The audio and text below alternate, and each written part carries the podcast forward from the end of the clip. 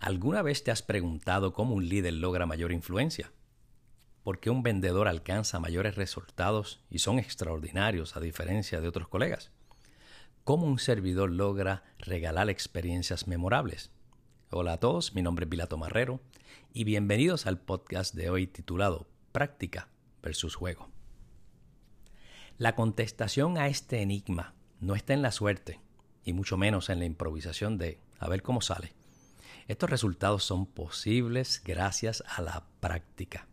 Así como lo oyes, la práctica, ya que es una acción con propósito que nos prepara antes del juego para minimizar consecuencias negativas, así como la pérdida de clientes, como también de dinero.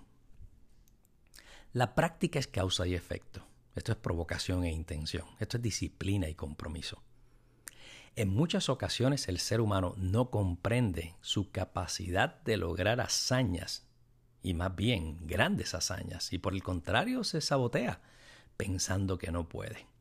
En este episodio te explicaré cómo puedes lograrlo, y es más fácil de lo que te imaginas. Ahora que llegaron los juegos de la serie final, en el béisbol de las grandes ligas lo haré a través de esta experiencia y la mía propia. Esta fase semifinal significa que se encuentra lo mejor de lo mejor en términos de equipos. Las jugadas son impresionantes y desafían toda lógica de bateo, con poder, velocidad al correr, defensa impecable y brazos de lanzadores que sobrepasan las 100 millas por hora. Nunca habíamos antes presenciado a tantos lanzadores juntos con estas velocidades en una misma serie. También significa que los jugadores modernos son más fuertes, rápidos, ágiles y capaces. También significa que el nivel de juego se elevó y si no están a la altura tarde o temprano tendrán que salir al no poder competir. Sobre mi experiencia como exjugador de béisbol profesional de Liga Menor, fui testigo de esta realidad, salir por una terrible lesión, pero tuve la oportunidad de vivir esta experiencia. Practicaba a las 2 de la tarde y jugaba a las 7 de la noche todos los días del mes. A esto Incluye viajes de avión, viajes en autobús, check-in y check-out en hoteles. Simplemente no había excusa o excepción a causa de un viaje o estadía para no practicar junto o justo antes del juego. ¿Cuál era el resultado de esta disciplina? Mejorar nuestro desempeño, cometer errores sin consecuencias, pues no era el juego real. Estar listo antes de dar lo mejor de mis habilidades cuando llegara ese tiempo real de juego que sucede frente a las cámaras y los fanáticos. Ahora bien, queda establecido que la práctica es necesaria antes del juego para no improvisar y estar listos para la competencia.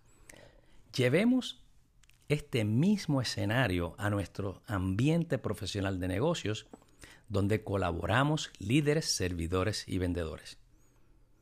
Se quiere el resultado instantáneo, pero se ignora el sacrificio de la práctica. Se quiere el juego y la acción, pero no la práctica. Algo así como si fuese fácil o por arte de magia. Ahora realicemos algunas preguntas internas para reflexionar. De esas que cuando encontramos la respuesta nos hace elevar nuestra conciencia de lo que estamos haciendo, así también de lo que no estamos haciendo.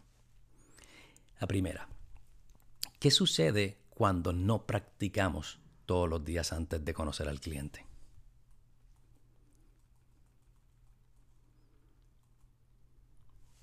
Te permití un tiempo y espacio para que hicieras esta contestación de forma interna. La segunda, ¿qué sucede si pretendemos lograr resultados excepcionales si cuando llegue el cliente no estás preparado?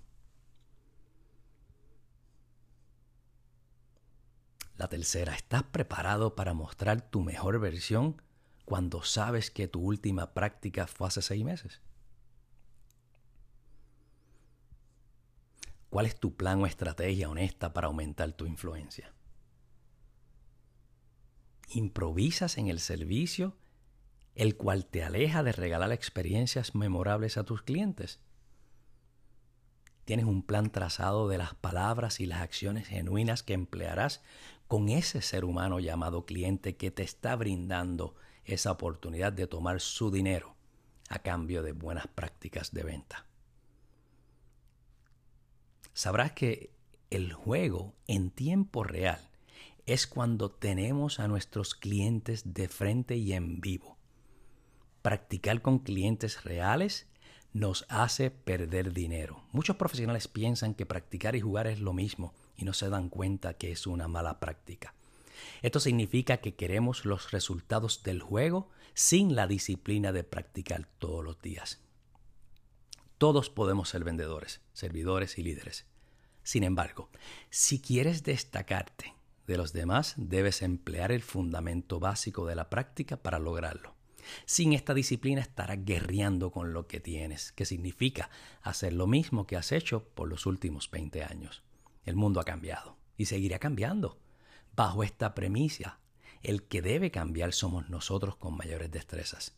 Ser bueno o regular pueden ser muchos si posees habilidad natural, pero si aspiras al próximo nivel, debes poseer sacrificio, compromiso y sobre todo disciplina que te hará practicar y convertirte en ese profesional más fuerte, más diestro y más exitoso.